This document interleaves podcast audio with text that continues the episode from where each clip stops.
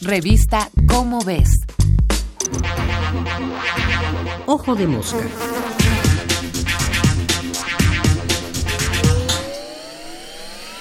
Ciencias sociales, ciencias naturales. Cuando se habla de ciencias naturales y sociales, una de las discusiones que surgen casi inmediatamente es la de si unas son más científicas que las otras, si se parecen en sus métodos y principios, o si por el contrario son muy diferentes, o si son más o menos precisas y confiables, y muchas otras discusiones más.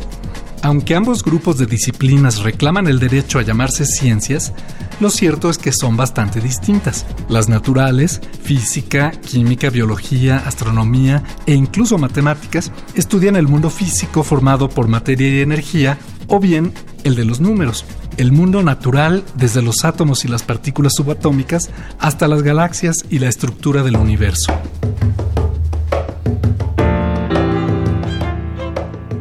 Las ciencias sociales, historia, sociología, antropología, arqueología, etnología, etc., estudian al mundo humano, las sociedades humanas y los individuos que las forman.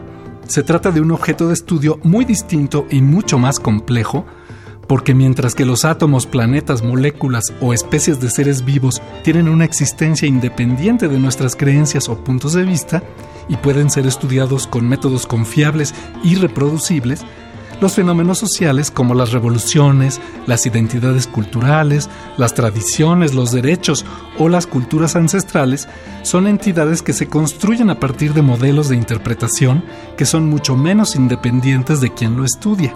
Por eso, mientras que entre los expertos en física, química o biología existe un consenso casi universal sobre qué teorías son aceptables y cuáles no, y qué conocimiento es fiable y cuál es obsoleto o erróneo, en ciencias sociales coexisten distintos marcos teóricos que pueden llevar a explicaciones muy distintas e incluso contradictorias. Otra diferencia importante entre ciencias naturales y sociales es que la capacidad de predicción de las segundas es mucho más limitada. Si bien las predicciones exactas en ciencias naturales son más características de la física o la química y son mucho menos comunes en la biología o la medicina, casi ninguna de las ciencias sociales pretende predecir con precisión el comportamiento futuro de las sociedades que estudia. Ni siquiera la economía, que algunos llamarían la más científica de las ciencias sociales, por su uso intenso de datos numéricos, modelos matemáticos y técnicas computacionales, ha producido predicciones muy confiables, lo cual se puede constatar observando la economía mundial con sus frecuentes crisis y cambios de rumbo. Y sin embargo, las similitudes entre ciencias naturales y sociales pesan mucho más que sus diferencias sin importar si son cuantitativas, si hacen experimentos o si elaboran predicciones, todas son disciplinas académicas. Se basan en evidencia comprobable, en la argumentación lógica y sobre todo en la discusión colectiva y crítica entre especialistas. Es este carácter académico lo que probablemente constituye la esencia del método científico. Este fue Martín Bonfil Olivera, nos vemos el mes que entra con otro ojo de mosca en la revista Cómo ves. Ojo de mosca. Una producción de la Dirección General de Divulgación de la Ciencia.